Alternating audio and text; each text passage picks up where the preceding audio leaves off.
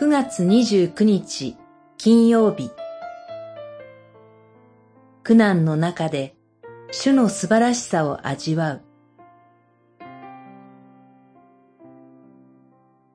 イザヤ書28章これもまた万軍の主から出たことである。主の計らいは驚くべきもので、大いなることを成し遂げられる。28章29節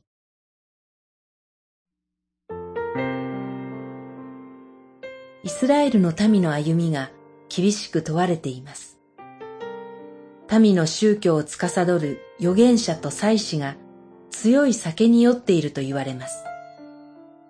都エルサレムでも神との契約が全く失われてしまったような現実が述べられるのです。しかし、その中で、預言者は民が信頼すべき試みを経た石、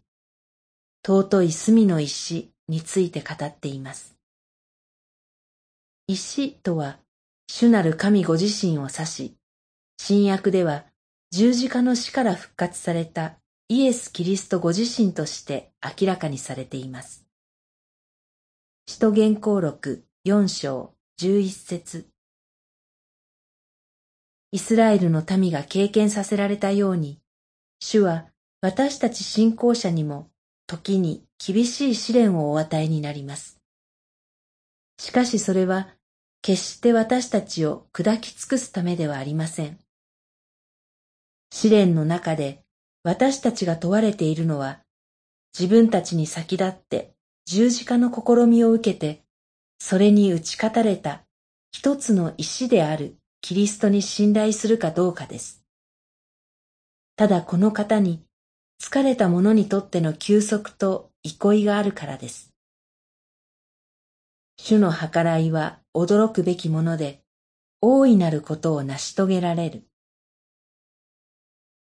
主なる神のご計画は私たちの思いをはるかに超えています。